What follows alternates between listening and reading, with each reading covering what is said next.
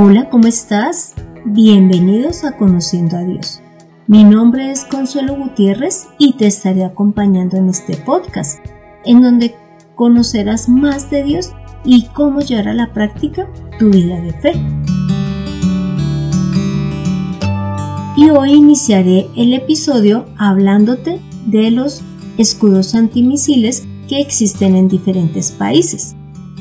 Estos fueron creados con el fin de detectar y destruir misiles enviados desde otros países o inclusive desde otros continentes. Dentro de los países que tienen este tipo de armamento está Estados Unidos, Rusia, Corea del Sur e Israel. Y hoy me referiré específicamente a los misiles que se llaman Terminal de Defensa de Área a Gran Altitud en sus siglas, en inglés sería TAD, el cual fue instalado en Corea del Sur por Estados Unidos, en Guam y en Hawái.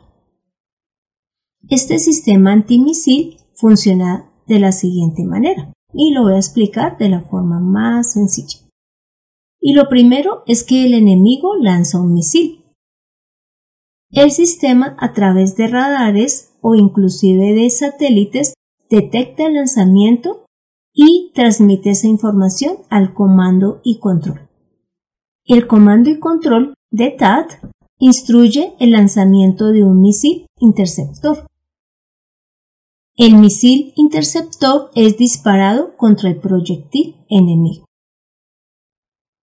Y el proyectil enemigo es destruido en la fase terminal de vuelo. Y se tienen ya pues vehículos que lanzan inclusive entre aproximadamente 8 misiles que pueden interceptar a los que han sido lanzados. Y lógicamente este tipo de, defensa tiene como fin eh, proteger al país y a las personas que lo habitan. Y son em, ayudados por diferentes tipos de radares de corto y de largo alcance y además de satélites muy sofisticados. Pues así como estos países se están preocupando por su defensa, nosotros también debemos de tener claro que recibimos a diario cientos de dardos enviados por nuestro enemigo, que es Satanás. Así que hoy vamos a analizar quién es él. Vamos a entender de dónde viene, cuál es la forma de operar y cómo es la forma de resistir sus ataques. Así que te invito a que iniciemos con esta información. Lo primero es que te voy a pedir que leamos Ezequiel 28 del 12 al 19 con el fin de contestar la siguiente pregunta y es ¿quién es Satanás? ¿De dónde salió él? Entonces iniciaré leyendo aunque aquí se menciona, en esta porción bíblica se menciona al rey de, de Tiro, sin embargo, realmente se está refiriendo es a Satanás. Entonces, en el versículo 12 en adelante dice así, Hijo de hombre, levanta un lamento sobre el rey de Tiro y dile, así ha dicho Jehová el Señor, tú eras el sello de la perfección, lleno de sabiduría y acabado de hermosura en Edén, en el huerto de Dios, estuviste. De toda piedra preciosa era tu vestidura, de cornerina, topacio, jaspe, crisólito, belirio y onice, de zafiro, carbuncio, esmeralda y oro. Los primores de tus tamboriles y flautas estuvieron preparados para ti en el día de tu creación. Tú querubín grande, protector, yo te puse en el santo monte de Dios. Allí estuviste en medio de las piedras de fuego, te paseabas. Perfecto eras en todos tus caminos desde el día que fuiste creado, hasta que se halló en ti maldad. A causa de la multitud de tus contrataciones, fuiste lleno de iniquidad y pecaste, por lo que yo te eché del monte de Dios y te arrojé de entre las piedras del fuego, oh querubín protector. Se enalteció tu corazón a causa de tu hermosura, corrompiste tu sabiduría a causa de tu esplendor. Yo te arrojaré por tierra, delante de los reyes te pondré para que miren en ti. Con la multitud de tus maldades y con la iniquidad de tus contrataciones profanaste tu santuario. Yo, pues, saqué fuego de en medio de ti, el cual te consumió y te puse en ceniza sobre la tierra a los ojos de todos los que te miran. Todos los que te conocieron de entre los pueblos se maravillarán sobre ti. Espanto serás y para siempre dejarás de ser. Como pudiste escuchar, esta porción bíblica de Ezequiel narra perfectamente quién es Satanás. Y lo primero que se ve es que es un ángel, específicamente un querubín. Además, estaba ubicado inicialmente en el cielo. Y como Dios lo creó, era perfecto y hermoso. Pero resulta que Él se enalteció precisamente por esa hermosura y por su sabiduría. Así que Él profanó el lugar donde estaba, es decir, en el cielo, debido a su orgullo y porque quiso tomar el lugar de Dios. ¿Y por qué sabemos esto? Porque luego ya en el versículo 16 menciona que él hizo unas contrataciones o unos acuerdos. ¿Y cómo te parece? Que haciendo esos acuerdos logró llevarse una tercera parte de los ángeles que estaban en el cielo para que le sirvieran a él. También esta porción muestra que él tenía dos responsabilidades básicas, y una era la de proteger y otra era la alabanza para Dios.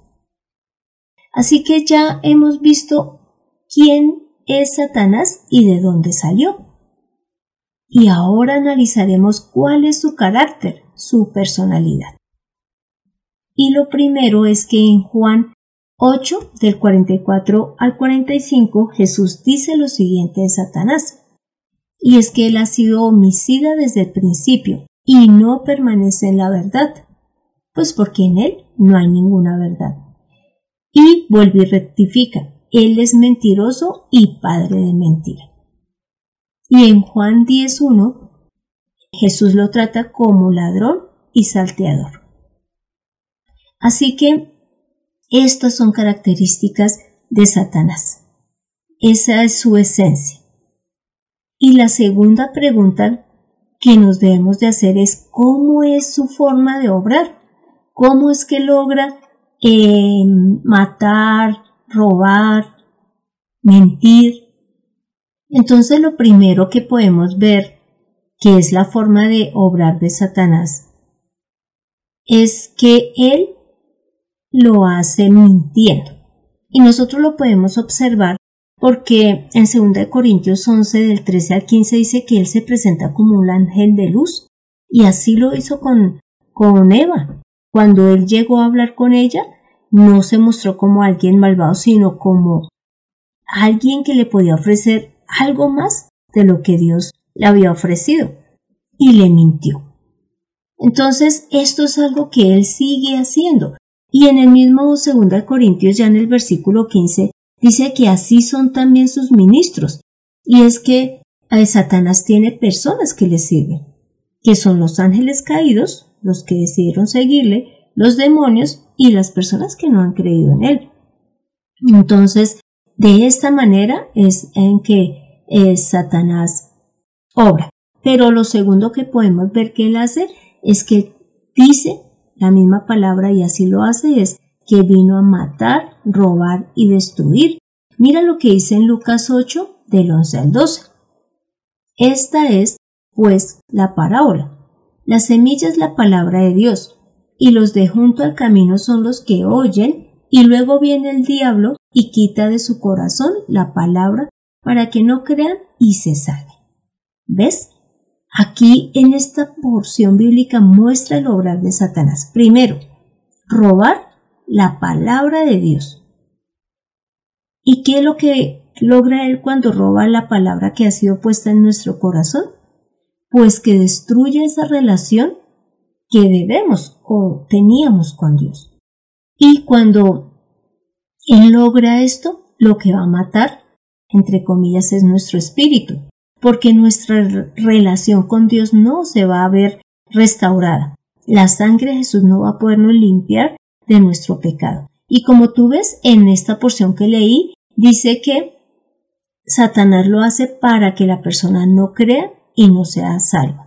Así que logra destruirnos, matarnos y robarnos, conforme Dios ya lo ha descrito. Entonces hemos de estar pendientes para que Satanás no haga esto con la palabra. Cuando nosotros la escuchemos, analicémosla y busquemos obrar conforme a lo que Dios dice allí. De esa manera Él no la va a robar. Y también Dios dice que el vino fue a hurtar, matar y destruir. ¿Y cómo te parece que esto también lo hace? A través de afectar las cosas que nosotros más amamos y más necesitamos. Lógicamente la salud, la familia, los bienes, el trabajo. Y es que eso lo podemos ver también en Job, es un ejemplo claro de lo que Satanás puede hacer y realizó con él y hará con nosotros.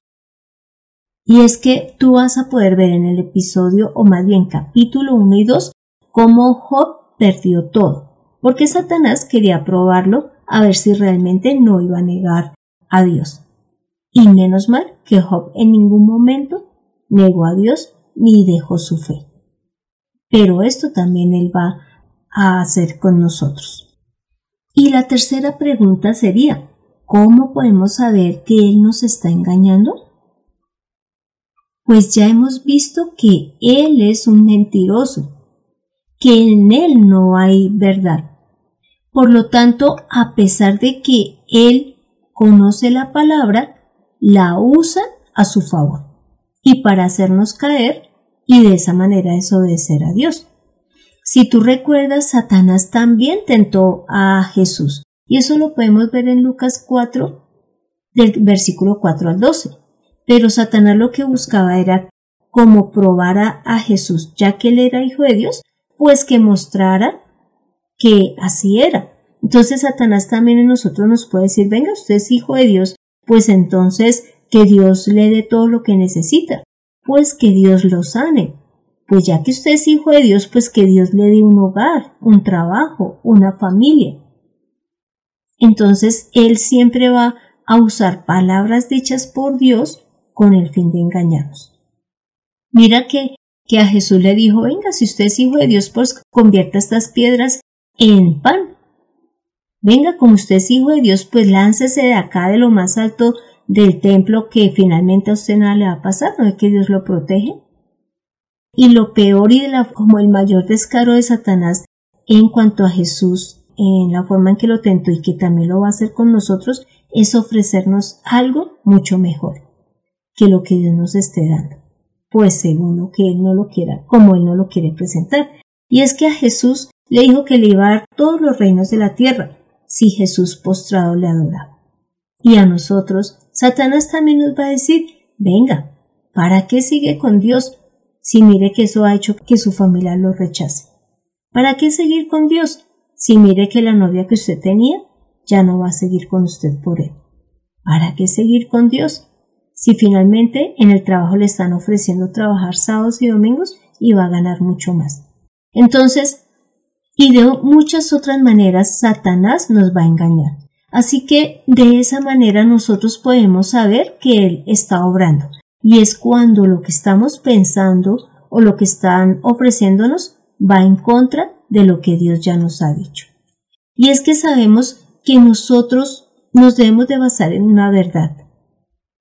Y esa verdad solo puede salir de los labios de Dios y del mismo Jesús.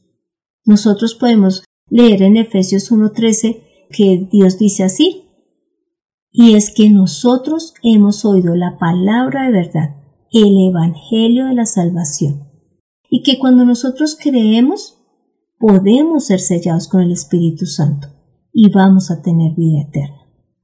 Bueno, entonces hemos visto quién es Satanás, de dónde salió, su carácter y su forma de obrar. Y para continuar hablando de él, te invito a que escuches el próximo episodio. Sin embargo, y quiero terminar con la siguiente porción bíblica, que está en 2 de Timoteo 2, del 24 al 26, en donde dice lo siguiente, y es la tarea que nos queda para hoy. Dice, porque el siervo del Señor no debe ser contencioso, sino amable para con todos, apto para enseñar, sufrido, que con mansedumbre corrija a los que son, a los que se oponen, por si quizás Dios les conceda que se arrepientan para conocer la verdad, y escapen del lazo del diablo, en que estén cautivos a voluntad de él.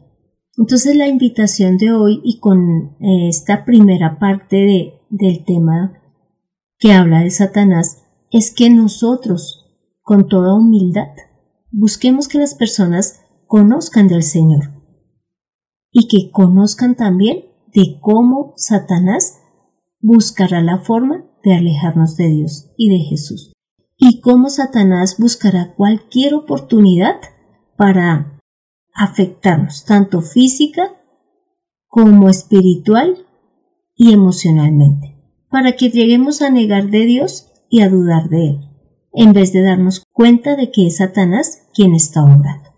Así que te invito a que ahora hagas esta oración conmigo. Padre Santo, gracias Señor por tu amor y por tu misericordia. Gracias porque nos has demostrado que hay un enemigo latente, que es Satanás, y que nosotros sí debemos de guardarnos de él, porque él tiene una forma de engañar que es natural, porque él nació o quiso alejarse de tu verdad y entrar en la mentira. Así que ayúdanos, Padre Santo, a tener claro cuándo es Él el que está obrando en nuestras vidas. Señor, gracias porque tú en tu palabra nos muestras de quién debemos de cuidarnos, y evidentemente no es de ti, sino que antes somos protegidos por tu palabra, porque ella es la verdad y nos va a guiar por el camino correcto. Señor, gracias. Y a ti damos todo el honor y toda la gloria, y hemos orado en el nombre de Cristo Jesús. Amén. Así que tomemos la mejor decisión. Sigamos al que nos da vida, a Jesús, y más bien dejemos los pensamientos que son contrarios a la palabra de Dios.